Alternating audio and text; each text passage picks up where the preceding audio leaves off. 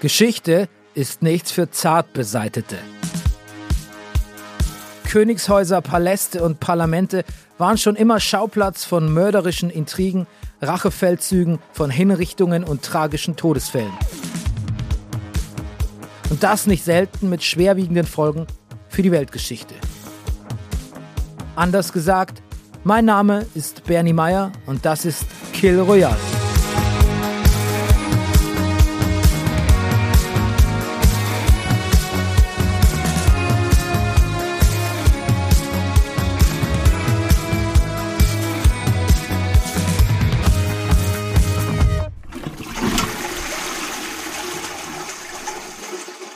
Hallo zusammen.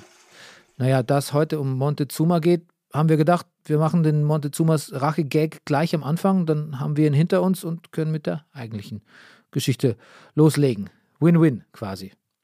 Wir sprechen heute über das Leben von Montezuma II.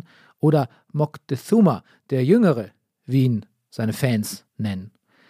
Er war der König der Azteken und es nahm kein schönes Ende mit ihm, was hauptsächlich die Schuld der Spanier war. Spoiler. Und wir sprechen über seinen spanischen Antagonisten und Final Boss Hernán Cortés, Weltumsegler, Eroberer und, pardon my French, Arschgeige. Ein Unterdrücker, ein Mörder, ein gerne groß. Und dazu vielleicht noch einer der größten Geschichtsfälscher der neuen Welt. Wir sprechen auch über La Malinche, die eine Schlüsselrolle in der Beziehung der beiden Männer hat und die Mexiko bis heute in zwei Lager spaltet. Die, die in ihr die Mutter aller Mexikaner sehen und die, die sie für die größte Verräterin Mexikos halten. Fangen wir mit den Azteken an.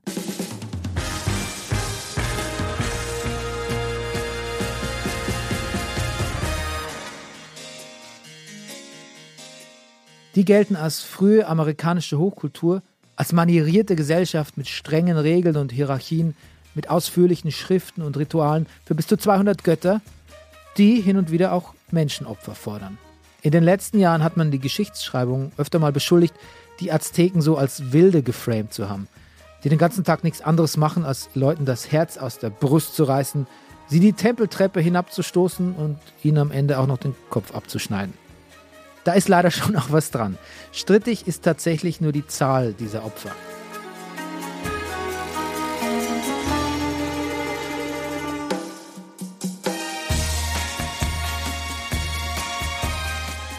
Bei den Azteken gibt es einen gottgleichen Anführer und zugleich Statthalter ihrer Hauptstadt. Anfang des 16. Jahrhunderts heißt er Montezuma II., beziehungsweise heißt er eigentlich Moctezuma im Original. Im Deutschen hat sich das zu Montezuma verwässert, aber wir bleiben beim Spanischen. Der Name bedeutet in Nahuatl, also der Sprache der Azteken, sowas wie er schaut finster drein wie ein Fürst. Heute nennt man das Resting Face. Moctezuma wird als Sohn des Herrschers über Tenochtitlan geboren. Das ist damals eine der größten Städte in der Region, sogar eine der größten Städte der Welt, Hauptstadt der Azteken. Und nebenbei ein Architekturspektakel, weil sie in einem riesigen Salzsee liegt. Die einzelnen Inseln sind durch Dämme verbunden. Und fünf dieser Dämme führen zum Festland. In der Stadt herrscht ein ziemlicher Hassel in den ärmeren Stadtteilen wohnen mehrere Familien in einem Haus, auf Pfählen. Überall gibt es kleine Gässchen und Kanäle. Alles ist sehr verwinkelt. Aber die Stadt besitzt auch prächtige Tempel, Bibliotheken, Plätze und Zoos. Es ist eine sehr reiche Stadt. Aufgrund einer längeren Feuchtigkeitsphase gibt es blühende Landwirtschaft und Handel. Aber auch kulinarisch ist einiges los. Man isst da gerne Avocados, Vanille, Enten, Rotwild, Chili, Honig und Salz. Irgendwann ist der See dann aber ausgetrocknet im Laufe der Geschichte und es hat sich eine neue Stadt gegründet, deren Name vielleicht etwas vertrauter klingt. Mexico City. Solange man über Tenochtitlan herrscht, herrscht man über einen Großteil der Azteken. Jedenfalls hat Moctezuma 1502 Tenochtitlan quasi geerbt. Man weiß nichts Genaues über seine Thronbesteigung, aber plötzlich ist er da und nutzt die ersten Jahre, um dem Rest des Reichs, den anderen Städten, zu zeigen, wer hier der Boss im Haus ist. Und das funktioniert. Nach circa zehn Jahren tanzt alles nach seiner Pfeife. Also, Alles aztekische, muss man dazu sagen. Andere Völker denken nämlich im Traum nicht daran, sich Moctezuma und den Azteken zu unterwerfen. Allen voran die Totonaken und später die Tlaxcalteken, die sind sowas wie der Stachel in Moctezumas Fleisch. Die wollen sich partout nicht ergeben. Daher hat man dann das Notwendige mit dem Nützlichen verbunden und führt regelmäßig sogenannte Blumenkriege gegen die Feinde aus, um neben Territorialgewinnen auch neue Menschenopfer für die vielen Gottheiten und Feste in Tenochtitlan zu generieren.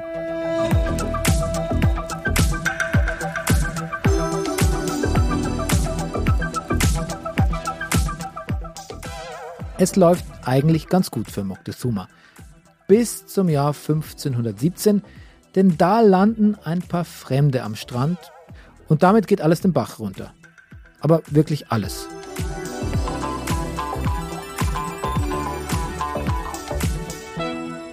Fangen wir mal an mit Cortés selbst, weil bei uns geht es ein bisschen drum, natürlich um Cortés und Moctezuma, auch in so einer, in einem Kontrast zueinander. Wie würde der Cortés sich selbst beschreiben? Keine Ahnung, vielleicht wenn er jetzt so ein Dating-Profil von sich erstellen müsste auf Tinder. Und wie würden Sie ihn beschreiben? Was gäbe es da für Unterschiede?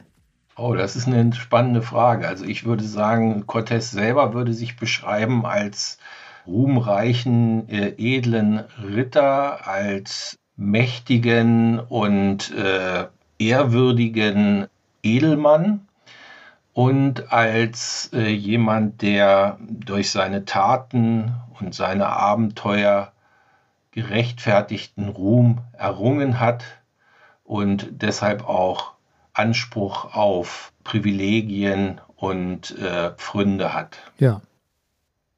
Und ich würde ihn beschreiben als einen sicherlich äh, sehr intelligenten und gewieften Politiker und auch Diplomaten, der gleichzeitig auch über Leichen ging und äh, keine Vorbehalte hatte, Abkommen zu brechen und äh, seine Partner opportunistisch zu wechseln und große Brutalität bei der Durchsetzung seiner Ziele an den Tag legte, was ihn allerdings nicht wesentlich von der europäischen Adelsschicht der damaligen Zeit unterschied. Das ist Stefan Rinke, Professor für die Geschichte Lateinamerikas an der FU in Berlin. Er hat zahlreiche Bücher geschrieben, unter anderem eins über Cortés und die Eroberung Mexikos. Damit gehen alle Checkpot-Lampen an für diese Folge Kill Royale. Aber wer war Hernán Cortés? Kürzeste Antwort: spanischer Conquistador, vielleicht Killer der Aztekenkultur. Gibt ja übrigens auch diesen wirklich hervorragenden Neil Young-Song Cortés the Killer. Längere Antwort: Hernán Cortés wird in eine Familie geboren, die zwar zum niederen Adel gehört, aber nicht wohlhabend ist. Er studiert Rechtswissenschaften, aber macht keinen Master, würde man heutzutage sagen, sondern geht zur Armee. Und da lernt er wohl auch den Edelmann und Eroberer Don Diego Velázquez kennen, den er nach Kuba begleitet. Velázquez wird dort Gouverneur und weil Cortés immer so brav und loyal und fleißig ist, darf er als Sekretär für Velázquez arbeiten. Fun Fact: Cortés hilft schon damals auf Kuba mit, die indigene Bevölkerung niederzuschlagen. Da hat er wohl für später geübt. Und Velázquez, der Gouverneur von Kuba, wollte nun ähm, eine neue Expedition ausschicken, die in seinem Auftrag diese neuen Gebiete erschließen sollte und vor allen Dingen eben neue Goldschätze entdecken sollte. Damit beauftragte er Cortés, der ihm auch verbunden war, familiär verbunden war. Cortés hatte sich in Kuba ausgezeichnet als jemand, der es verstand, sich hochzuarbeiten und äh, der gleichzeitig eben auch über eine ja, bestimmte Grundbildung verfügte. Er konnte also auch lesen und schreiben und äh, konnte sich am Hof von Velázquez ähm, entsprechend benehmen, sodass er äh, da eben auch durchaus bevorzugt wurde. Allerdings war dann in der Vorbereitung der Reise, die Cortés auf Kuba äh, durchführte, sehr schnell klar, dass, dass dieser Mann eigentlich viel ambitionierter war, als es seinem Chef, dem Velázquez, lieb war. Und äh, so machte sich Velázquez Sorgen und an seinem in seinem Umfeld waren auch viele Neider, die Cortés diesen Erfolg, äh, da die Expedition führen zu dürfen, nicht gönnten, sodass äh, Velázquez dann kurzfristig seine äh, Entscheidung äh, widerrufen wollte und äh, Cortés praktisch ähm, das, den Befehl wieder entzog. Äh, Sie wollten mich sehen, Herr Gouverneur? Cortés, Gut, dass Sie so schnell gekommen sind. Ich habe von meinen Leuten erfahren, dass es Richtung Westen richtig viel Gold zu holen gibt. Und ich habe beschlossen, Sie loszuschicken. Für die Krone. Wirklich? Wie cool ist das denn? Na klar, Sie sollen ja auch mal was erleben und nicht hier versauern. Sie sind mir immer ein guter Sekretär gewesen. Sie kriegen das schon hin. Ich vertraue Ihnen da voll und ganz. Ich bin schon unterwegs, Herr Gouverneur. Dankeschön. Hashtag blessed. Das Schon ein guter Mann, dieser Cortez. Ähm, Chef? Pepe, was willst du denn? Warst du die ganze Zeit hier drin? Äh, ja, ich stand da hinten in der Ecke. Haben Sie vielleicht vergessen? Ah ja, ich erinnere mich. Äh, nun, worum geht's? Ich muss sagen, ich halte es für keine so gute Idee mit Cortez. Was denn? Cortez ist ein super Typ. Ganz bestimmt. Aber so eine wichtige Eroberung, da hat er doch gar keine Erfahrung mit. Ich meine, was da alles schiefgehen kann. Nachher geben die dem gar kein echtes Gold. Oder er fährt in die falsche Richtung. Oder, noch schlimmer, er freundet sich mit den Leuten da an. Stellen Sie sich das mal vor. Ja, ja, gut. Erfahrung hat er wirklich nicht. Der Schreibtischtäter. Ja, eben. Ich will ihn da auch gar nicht so in den Kram reinreden, aber vielleicht war das doch nicht so eine gute Idee. Als Sekretär ist er doch super. Ich würde ja auch meinen Koch nicht plötzlich zu meinem Arzt machen, nur weil der gerade so ein leckeres Essen zubereitet hat. Also ich bin mit dem Vergleich nicht einverstanden, aber ich fürchte, du hast recht, Pepe. Ich gehe sofort zum Hafen und halte Cortez auf.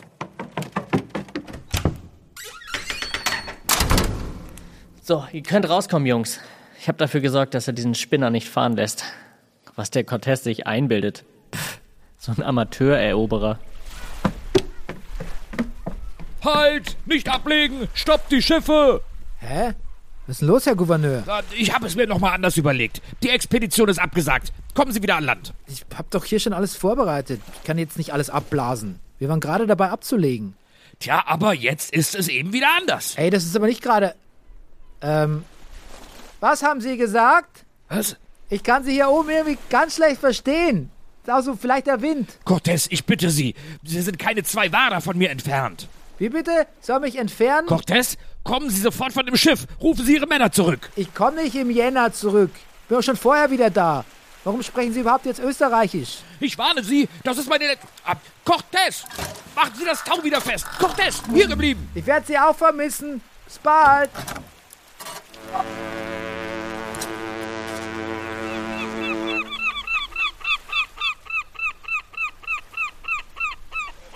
Cortés ignorierte das aber, setzte sich darüber hinweg. Er war mit seinen Vorbereitungen schon weit gediehen. Er rüstete drei Schiffe aus und fuhr praktisch entgegen dem Befehl seines Vorgesetzten Velázquez los. Und äh, diese Tatsache, die sollte das weitere Vorgehen von Cortés praktisch überschatten und auch bestimmen, denn damit war klar, er konnte nicht mehr zurück. Ja, also er wäre praktisch, wäre er nach Kuba unverrichteter Dinge zurückgefahren, sofort hingerichtet worden und das war ihm auch klar. Er hatte mal einen berühmten Ausspruch gemacht, dass er entweder an königlichen Tafeln speisen oder am Galgen enden würde. Also es, es war ihm klar, dass er setzte damit praktisch alles auf eine Karte. Die Fahrt von Hernán Cortés ist wild. Er landet zunächst auf Cozumel, da retten sie Jerónimo de Aguilar aus der Gefangenschaft der Maya. Jerónimo sitzt schon über acht Jahre auf der Insel fest, sodass er die Sprache der Maya ziemlich gut beherrscht. Es kommt Cortés sehr gelegen, als er irgendwann hinter Yucatan anlegen will, aber die Maya ihn daran hindern. Jetzt lässt er ihn per Dolmetscher ausrichten, das mit seinen Kanonen nicht zu spaßen ist. Und siehe da, die Maya vor Ort ergeben sich und schenken ihm 20 Sklavinnen. Und eine von denen heißt Malinche. Und Malinche spricht fließend Nahuatl, die Sprache der Azteken. Damit wird sie zur tragischen Schlüsselfigur in der Eroberung Lateinamerikas. Es ist eine sehr, sehr schillernde Figur, die, die schon also eine sehr große Ambivalenz hat und von daher eine große Attraktion auch. Ich finde, dass es sehr spannend, dass es eine sehr, sehr spannende Figur ist, die ähm, in ihrer, im Laufe ihrer, der Jahrhunderte dann ja mehrfach auch umgedeutet worden ist. Insofern kann, hat jeder versucht, in Malinche etwas zu sehen oder etwas zu finden, was dann auch oft den eigenen Befindlichkeiten so entgegenkam gewisserweise. Professor Dr. Michaela Peters lehrt lateinamerikanische, spanische und französische Literatur- und Kulturwissenschaft an der Uni Hamburg. Einer ihrer Schwerpunkte ist Gender Studies in Mexiko. Damit ist sie prädestiniert, die Rolle von Malinche in dieser ganzen Geschichte einzuordnen. Nach dem kurzen Intermezzo, bei dem Cortés die 20 Sklavinnen geschenkt bekommen hat, segelt er weiter an der Ostküste entlang und legt dann im April 1519 in San Juan de Ulua an. Scheint ein guter Ort zu sein, um sich mal an Land umzusehen.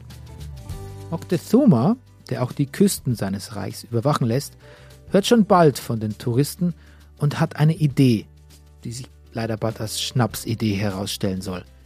Er schickt den Besuchern als Willkommensgruß tolle Geschenke, aufregende Kleidungsstücke, aber auch Gold und Edelsteine, worüber man sich halt so freut. Der Plan ist nur ein bisschen weird. Moctezuma lässt diese Geschenke überreichen mit einem schönen Gruß und einer Entschuldigung, dass er Cortés leider nicht persönlich empfangen kann.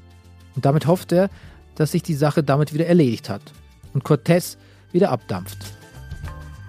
Dank Sprachtalent Malinche nimmt Cortés jetzt aber überboten Verhandlungen mit Moctezuma auf. Wobei Verhandlungen kann man das eigentlich nicht nennen. Cortés will sich weiterhin mit Moctezuma treffen, und zwar persönlich, aber der hat da ja keine Lust drauf. Und wegen der ganzen Bitte, bitte geht wieder Geschenke checkt Cortés, dass da vielleicht noch einiges mehr zu holen ist und gründet erstmal seine eigene Kolonie.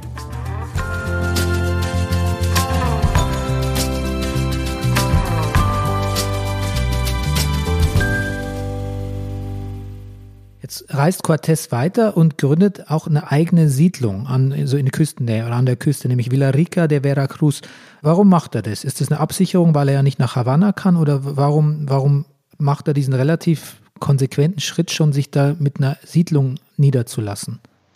Ja, das war ein sehr schlauer Schachzug von Cortés, denn dadurch, dass er eine Siedlung gründete, eine Stadt gründete, schuf er auch einen Stadtrat. Und dieser Stadtrat wiederum hatte nach spanischem Recht das Recht, sich direkt mit dem Hof mit dem König in Verbindung zu setzen. Dazu brauchte man also nicht mehr über den Gouverneur zu gehen, wie das Cortés eigentlich hätte tun müssen, wenn er, wenn er sich äh, mit der Krone äh, verständigen wollte. Und er suchte wiederum diesen direkten Kontakt zur Krone deshalb, um in Spanien für seine Sache Lobbyarbeit zu machen. Denn äh, klar, in Kuba, aus Kuba hatte er nichts Gutes zu erwarten. Dort saß der wütende Velázquez und äh, der sollte ja auch schon bald Expeditionen hinterher schicken, um Cortés zu fangen und zurückzubringen. Cortés versuchte sein Heil darin, dass er praktisch durch diesen Stadtrat, der natürlich mit seinen Gefolgsleuten besetzt war, ganz klar, sich in Briefen an den König direkt wendete.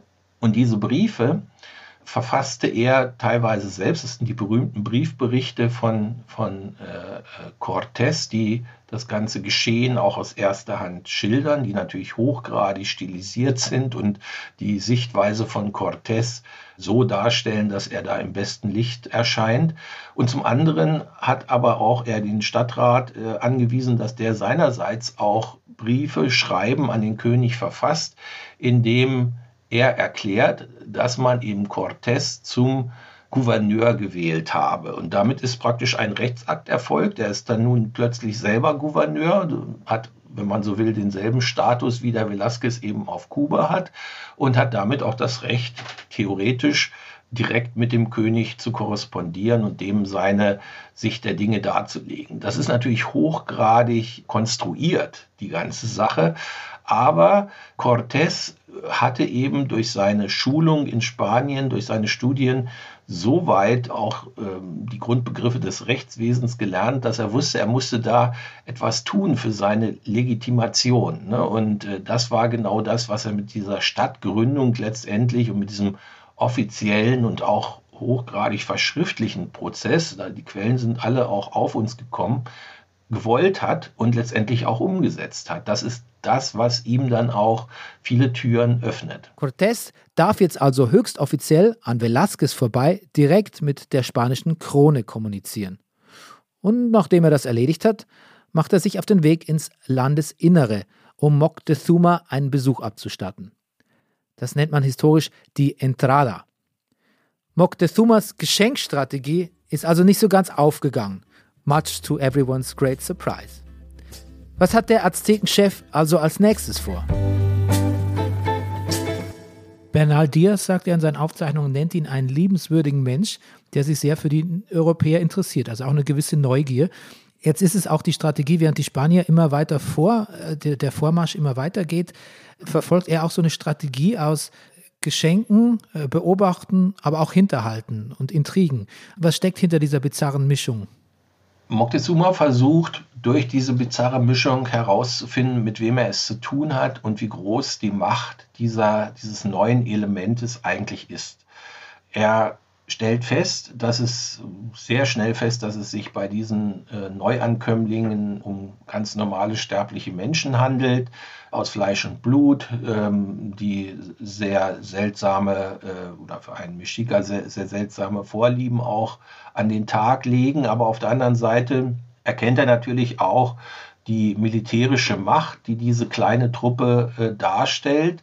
Und er muss zu seinem Erschrecken eben erkennen, dass diese militärische Macht ergänzt wird durch diplomatische Macht, eben durch die Fähigkeit, Gruppen von Indigenen auf die eigene Seite zu ziehen, die ohnehin schon als unsichere Kantonisten aus Sicht der Mexica galten. Da waren eben zunächst die Totonaken, die eigentlich unterworfen waren und dann vor allem eben die Tlaxcalteken, die eben noch nicht unterworfen waren, die sozusagen eine Enklave in diesem vom den Mexica kontrollierten Gebieten darstellten, mit denen man sich immer wieder auch Gefechte geliefert hatte, die sogenannten Blumenkriege und mit denen äh, gingen nun die Spanier ein Bündnis ein. Von daher war das eine nicht zu unterschätzende Streitmacht, die, die da gen Tenochtitlan zog. Und Moctezuma versuchte ab einem bestimmten Zeitpunkt alles, um zu verhindern, dass die Spanier und dass diese verbündeten Truppen vor die Tore der Stadt ziehen würden. Und er bot dann auch unterschiedliche Geschenke an und so weiter, damit dies nicht der Fall sein sollte. Aber Cortés, ich hatte das eingangs schon gesagt, hatte eben keine andere Wahl. Er musste immer weiter ziehen. Er musste hier einen Erfolg erringen, denn eine Rückkehr mit leeren Händen wäre für ihn mit einem Todesurteil einhergegangen. Da hat sich Cortés aber in eine ganz schöne Bredouille hineinmanövriert. Er muss gegen die Azteken vorgehen, sonst kann er sich zu Hause nicht mehr wirklich blicken lassen. Aber wie gefährlich die Azteken wirklich sind, das ist schwer herauszufinden. Und er muss einfach zu ihnen hin, nach Tenochtitlan, um ihre Stärke mit eigenen Augen zu sehen und das Risiko abwägen zu können. Deswegen verbündet er sich auf dem Weg nach Tenochtitlan mit anderen Völkern, wie den Totonaken oder Tlaxcalteken, die von Moctezuma, gelinde gesagt, die Schnauze voll haben. Da gibt es einige Stämme auf seiner Reise ins Landesinnere, die alle Tribut an Tenochtitlan zahlen müssen, ohne echte Gegenleistung. Die kann Cortés auf seine Seite ziehen. Und steht dann da plötzlich mit einer Menge, Menge Leuten, die alle schlecht auf Moctezuma zu sprechen sind, vor den Toren Tenochtitlans und will reden. Und was macht Moctezuma? Er bittet Cortés und seine Armee aus 300 Spaniern und bis zu 50.000 Totonaken erstmal herein.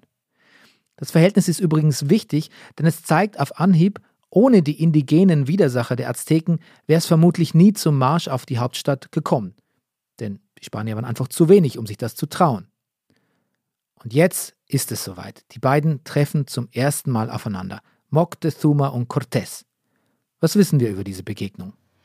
Ja, die findet statt auf einem allerhöchsten Niveau. Äh, Moctezuma kommt ihm auf seiner Sänfte entgegen und alle Azteken liegen im Staub. Keiner darf dem Tlatoani, dem Sprecher, dem, dem Fürsten ins Gesicht schauen.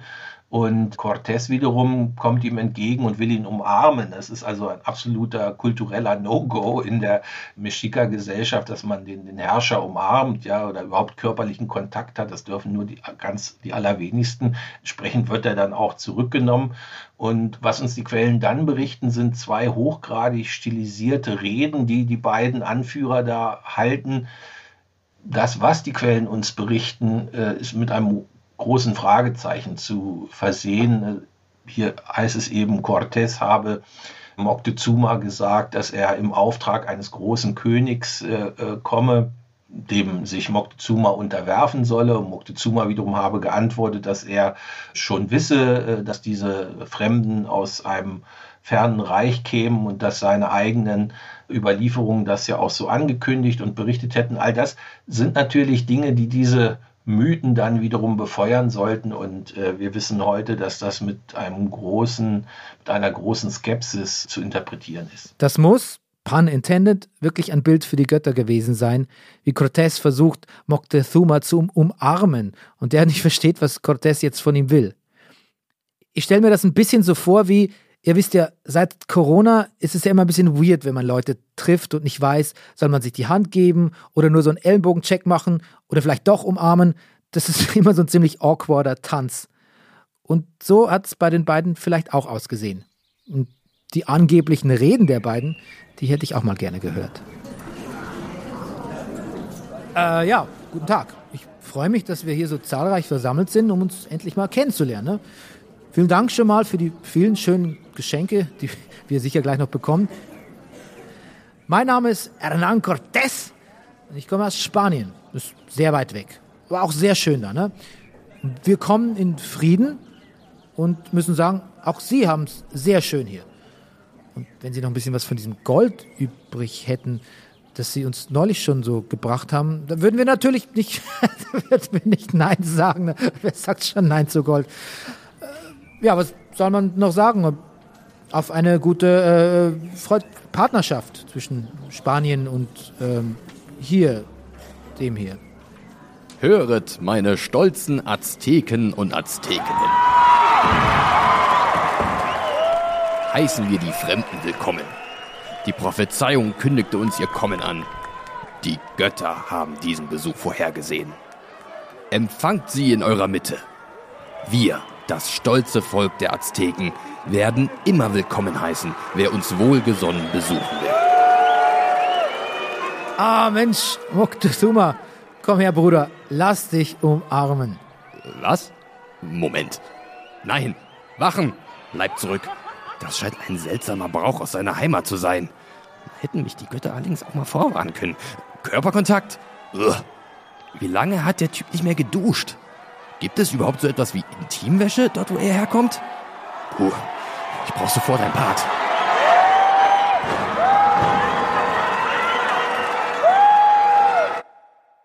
Das ist schon bizarr, oder?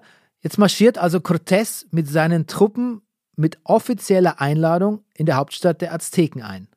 Und Moctezuma macht einen auf vorbildlicher Gastgeber, überlässt den Spaniern einen eigenen Tempel, in dem sie sich niederlassen können. Führt sie durch die Stadt, zeigt ihnen, was es hier alles so Schönes gibt. Als wären die Spanier so eine Delegation, die man rumführt und beeindrucken muss. Cortés als Europäer denkt natürlich, er hat die Number One Top Religion im Gepäck, der sich alle anschließen müssen. Weil nur das Christentum ist für ihn die logische Lösung auf alle Glaubensfragen. Und so schlägt der Moctezuma vor, ob er nicht Lust hätte, dort oben am Haupttempel ein Kreuz zu installieren. Moctezuma macht dann den Spaniern den Gegenvorschlag, ob sie das Kreuz nicht lieber an ihr eigenes Haus machen könnten. Chapeau vor so viel Höflichkeit. Oder war es Angst? Doch es kommt noch kurioser. Die Männer von Cortés entdecken bei ihrer Behausung eine Schatzkammer der Azteken voll mit Gold und denken vermutlich, der scheißt uns ja zu mit seinem Geld. Doch gleichzeitig schlägt die Stimmung langsam um. Die Spanier spüren, dass sie nicht mehr willkommen sind. Und da erreicht Cortés die Botschaft, dass seine an der Küste gegründete Kolonie von den Azteken angegriffen wird. Ein paar Tage später kommt der Kopf von einem der spanischen Soldaten, die an der Küste gekämpft haben, in Tenochtitlan an. Und Cortés wagt die Flucht nach vorn, denn sonst könnte sein Kopf der nächste sein. Er nimmt Moctezuma gefangen. Mehr Flucht nach vorne geht eigentlich nicht.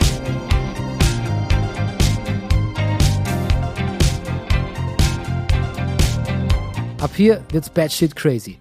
Cortés Ex-Boss Velázquez sitzt immer noch in Kuba und hat die Faxen langsam dicke.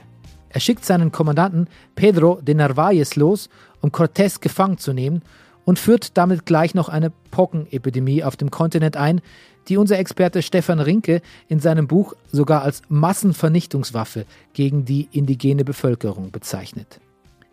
Im Mai 1520 bekommt Cortés Wind von dem Komplott, reist an die Küste, erledigt Narvaez und schafft es, einen Großteil der neu angekommenen Spanier für sich zu begeistern. Jetzt nicht unbedingt, weil er so ein liebenswerter Guy ist, sondern weil er mit ganz viel Gold flext. Mit dieser neu gewachsenen Truppe macht er sich wieder auf den Rückweg nach Tenochtitlan. Da ist in der Zwischenzeit aber so einiges schiefgelaufen. Cortés hat seinen Vertrauten Pedro de Alvarado in der Stadt zurückgelassen. Da heißen ja eigentlich alle Pedro mit 150 Mann. In Tenochtitlan ist die Stimmung eigentlich gar nicht so schlecht, denn die Einwohner bereiten gerade ihr traditionelles Frühlingsfest vor. Das Cortés ihnen übrigens selbst genehmigt hat. Aber wie er da so die ganzen Tage alleine vor sich hindämmert, nur mit ein paar Soldaten in dieser Riesenstadt voller Azteken, da brennen bei Pedro offensichtlich ein paar Sicherungen durch. Oder vielleicht sogar der ganze Kasten. Bei einem Fest am Templo Mayor dem riesigen Haupttempel der Stadt, lässt er spontan eine große Anzahl AztekInnen massakrieren. Nur so richtig begründen kann er das nicht, schwafelt später was vom Überraschungseffekt. Aber was hat er sich davon versprochen? Mehr Respekt? Die Brutalität und Arroganz der europäischen Konquistadores bringt nur leider das aztekische Fass endgültig zum Überlaufen. Die Azteken greifen die Spanier jetzt in ihrem eigenen Gästehaus an.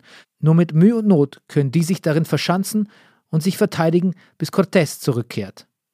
Der eine zündende Idee hat. Er stellt sich mit Moctezuma, der ja immer noch seine Geisel ist, auf das Dach des Haupttempels und sagt: Hört, was euer König euch zu sagen hat. Und zu Moctezuma sagt er: Du, beruhig die mal da unten. Und Moctezuma fängt brav an, zu seinen Leuten zu reden dass sie doch bitte, bitte aufhören sollen, das würde doch alles nichts bringen. Aber sein Volk hat genug von diesen rücksichtslosen Spaniern, die einen Scheiß auf ihre Gastfreundschaft gegeben haben. Und außerdem diesen einzigen weirden Gott anbeten. Deswegen ist ihnen auch ihr König Moctezuma plötzlich fremd, mit seinem Geseier da oben von Love and Peace. Die Masse wird unruhiger, Protestrufe werden laut und irgendwann bewerfen sie Moctezuma sogar mit Steinen. Die Spanier versuchen ihn zu schützen, aber es ist zu spät. Moctezuma wird am Kopf getroffen. Als er weggebracht wird, verweigert er jegliche medizinische Hilfe und stirbt. Äh, Moment mal, Bernie, ganz kurz. Also, ich schaue hier gerade in die Unterlagen und wir haben eine ganz andere Version von Moctezumas Tod. Echt? Ja, die hier mit den Spaniern. So, okay, gut. Dann nehmen wir die auf. Die Spanier sitzen in der Falle und denken sich nichts wie raus hier. Irgendwie lebend aus Tenochtitlan entkommen und dann vielleicht mit stärkerer Truppe nochmal zurückkehren. Aber dafür brauchen wir diesen Moctezuma eigentlich nicht mehr, oder? Das Volk hört doch eh nicht mehr auf den. Also erstechen die Spanier ihn und werfen seinen Leichnam die Treppen vom Tempel runter, den Azteken direkt vor die Füße. So als Statement eigentlich nicht falsch zu interpretieren. Äh, ja, Bernie, nochmal ganz kurz. Also klar, das ist auch eine Version, aber die meinten wir gar nicht. Sorry, das ist äh, jetzt ein bisschen verwirrend, aber bei uns steht das hier alles nochmal ganz anders. Ach, du, ich hätte jetzt aber eigentlich hier meine gesetzlich verordnete Mittagspause. Wollen wir das nicht hier unseren Experten Stefan Rinke erzählen lassen? Es gibt unterschiedliche Versionen. Die einen sagen, die Spanier hätten ihn getötet, äh, weil er für sie keine wertvolle Geisel mehr gewesen wäre. Die anderen sagen, er wurde von seinen eigenen Leuten vorsätzlich getötet, weil sie ihn mittlerweile verachteten. Und die dritte und für mich wahrscheinlichste Version ist die, dass er äh, im Rahmen dieser Kampfhandlungen schlichtweg den Kampfhandlungen zum Opfer fiel, als er eben versuchte, auf Druck der Spanier sich an seine eigene Bevölkerung äh, zu wenden und denen Einheit zu gebieten, dass er mehr oder weniger äh, in dem Zusammenhang äh, zufällig dann getötet wurde. Zufällig getötet? Das ist ja wohl die lämste Variante von allen. Wie auch immer. Der Tod Moctezumas ist jedenfalls der Ausgangspunkt für die sagenumwobene Noche Triste, die traurige Nacht. Traurig hauptsächlich für die Spanier, denn die werden unter hohen Verlusten von den wütenden Azteken aus der Stadt gejagt. Doch die Spanier kommen zurück, und zwar grausamer und vorbereiteter als vorher, und sie legen alles in Schutt und Asche. Es ist im Grunde das Ende von Tenochtitlan. Die Stadt ist verwüstet, überall Leichen und Leichenteile. Es herrscht ein fürchterlicher Verwesungsgestank und Cortés selbst wird sogar angeblich schlecht davon. Und obwohl er den verbleibenden Azteken freies Geleit versprochen hat, lässt er seine Vasallen plündern und vergewaltigen.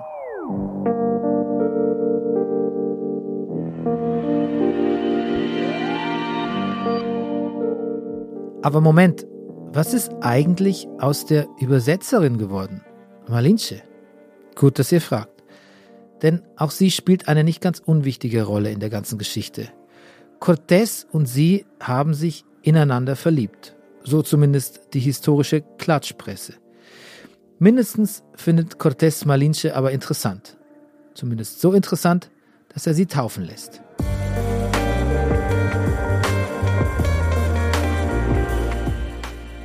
(1519 am Palmsonntag habe ich mir notiert, lässt sie sich auch taufen und Cortés lässt ein großes Fest für sie ausrichten. War das eine freiwillige Bekehrung? Was, was denken Sie? Also das äh, können wir wohl sehr in Frage stellen, ob das so freiwillig gewesen ist. Das war einfach gang und gäbe, dass die Spanier das so gemacht haben, denn es war ja auch, also auch diese Cartas de Relación, von denen ich eben sprach, waren ja die Berichterstattung, die Hernán Cortés nach Spanien an die Krone schicken musste und die sozusagen seine Gerechtfertigung waren auch für diese Conquista. Und äh, die hatte ja das Ziel ganz einfach, ähm, zwei große Ziele. Das eine war eben die Missionierung, um Untertanen für die spanische Krone dann zu bekommen. Und das zweite war natürlich da die vermeintlichen unsäglichen Goldschätze zu heben und äh, den Reichtum dann nach Spanien zu bringen.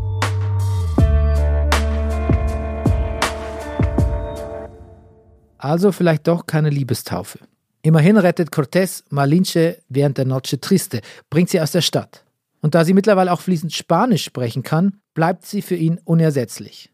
Doch dann passiert noch etwas anderes zwischen den beiden, was für den Gründungsmythos Mexikos essentiell ist, wie Michaela Peters uns sagt. Sie hat mit äh, Hernán Cortés ja einen Sohn bekommen, Martin, Dennoch hat aber ähm, Hernán Cortés dann nach diesen Entwicklungen, nach der Noche Triste, hat er dann das Interesse auch verloren an, an Malinche, so dass ähm, er sie dann weitergegeben, weitergereicht hat, äh, wie es heißt, an einen seiner Offiziere. Und ähm, danach verlieren sich auch die Quellen über Malinche, über die historische Malinche.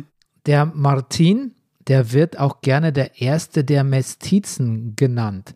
Was bedeutet es eigentlich? Damit kommen wir dann jetzt ja auch auf die Wirkungsgeschichte eigentlich der, der Malinche, die ja eben nicht nur, ne, also neben der historischen Figur können wir eben den Blick werfen und, und dann wird es eben auch spannender, weil, weil das auch viel besser dokumentiert ist und weil wir das viel besser nachverfolgen können, ist, dass sie ja eine Denkfigur gewesen ist, eine kulturelle Denkfigur im Prozess der nationalen Identitätsfindung Mexikos. Und in dem Zusammenhang wird sie stilisiert zur Mutter der Mestizen, eben ja, im Konkreten, wenn man dann zurückgeht darauf, dass, ähm, dass Hernán Cortés und sie eben gemeinsam ein Kind bekommen haben, das dann ähm, das Konzept der Mestizaje, also das der Vermischung der spanischen Kultur mit der indigenen Kultur der Azteken symbolisiert. Das ist ein Konzept, was in der, in der mexikanischen Identitätsfindung, insbesondere im 20. Jahrhundert, dann sehr, sehr bedeutsame Rolle gespielt hat wenn Malinche jetzt doch sowas wie die Urmutter ist von Mexiko, ist das zumindest eine unangefochtene Behauptung? Oder wenn ich jetzt nach Mexiko gehe und das erzähle, oder mache ich mich damit eher unbeliebt? Hm, das ist ja keine einfache Frage. Hm, ich denke, dass es in einem, vielleicht in der heutigen Zeit jetzt aktuell nicht mehr eine so große Rolle spielt. Aber es ähm, war, wie gesagt, in den 20er Jahren, als diese Identitätsdebatte in Mexiko eben wie viel virulenter war, da spielte das schon eine sehr, sehr große Rolle dass Cortés und Malinche dann als äh, Gründungseltern sozusagen definiert wurden. Das Ganze hat dann ja eben eine, auch eine kritische Aufarbeitung erfahren und vor allen Dingen dann auch im Kontext der 500-Jahr-Feiern, wie Sie es vorhin ja auch schon ähm, erwähnt haben, hat es ja dann doch auch sehr, sehr große Kritik gegeben. Also dann konnte man ja eben auch von Cortés wirklich nicht mehr als äh, einem, einem positiven Sinne Gründungsvater der mexikanischen Nation sprechen, sondern da ist das Ganze ja doch auch gekippt, stimmungsmäßig. Und mein Eindruck ist, dass ähm, heute diese nationale mexikanische Identitätsdebatte gar nicht mehr so eine große Rolle spielt. Somit eignet sich Malinche eigentlich gar nicht so sehr als Ikone. Sie mag die Mutter des ersten Mexikaners sein, aber sie hat das Land und die Bevölkerung irgendwie auch an die Spanier verraten, sagt zumindest der Volksmund. Und nimmt ihr das bis heute sehr übel? Oder gibt es da noch eine andere Sichtweise, Frau Peters? Also interessanterweise hat es ähm, neben dieser These, dass Malinche eine Verräterin gewesen ist, dann auch schon recht bald in der zweiten Hälfte des äh, 20. Jahrhunderts äh, Thesen gegeben, die, die sie positiv umgedeutet haben wiederum. Insbesondere auch von feministischer Seite wird äh, sie als diejenige gesehen, an der ihr Verrat verübt worden ist, indem sie ja als Sklavin eben übergeben worden ist, überrannt als Geschenk dann nachher an Cortés überreicht worden ist. Also es ist ja eher sie, der dann Leid zugefügt worden ist. Und äh, das ist also eine andere Sichtweise darauf. Na dann haben wohl alle so ein bisschen recht. Man kann Malinche einordnen, wie man will. Für die Gründung Mexikos bleibt sie zumindest immer irgendwie legit.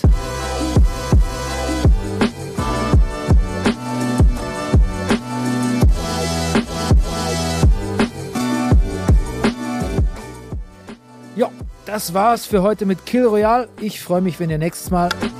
Äh, Bernie, sorry, aber wir haben hier gerade noch einen Artikel reinbekommen, der ist wirklich sau interessant. Oh Leute, ich bin mitten in der Abmod. Du kannst nicht warten? Ja, ja, ich verstehe schon, aber wenn man diesem Artikel glaubt, dann hast du heute nur Kokolores erzählt. Was? Dann zeig mal her. Ja, ich habe dir das Ding gerade schon ausgedruckt. Schau mal, da hinten müsste am Drucker liegen.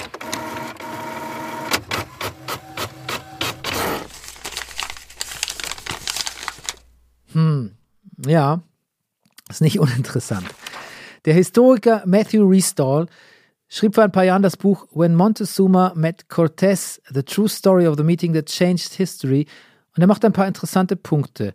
Da die Spanier bei der Zerstörung von Tenochtitlan so gründlich waren, stammen die Überlieferungen der Ereignisse quasi alle aus ihrer Hand.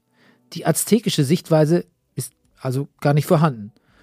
Und so hatte ja vor allem Cortés freie Hand, wenn es darum ging, Mythen zu bilden. Er hat vermutlich auch die Rede geschrieben, die Moctezuma angeblich gehalten haben soll. Aber nichts anderes haben wir ja heute in der Sendung auch gemacht.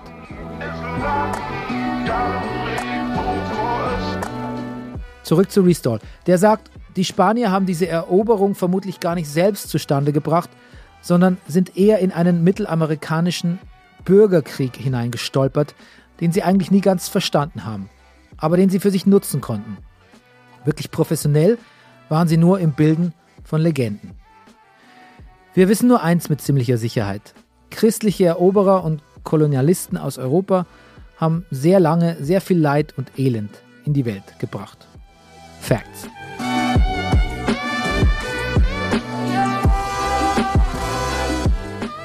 Bis zum nächsten Mal bei Kill Royale.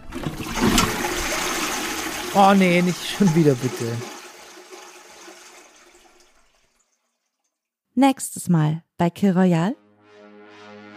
Die mystisch missverstandene Kaiserin Elisabeth von Österreich, auch Sissi genannt. Mit einem S, wohlgemerkt. Wir wollen wissen, war Sissi Feministin oder Opportunistin oder beides? Und hatte sie eine offene Beziehung mit Kaiser Franz? Und was hat Punkrock mit ihrer Ermordung zu tun?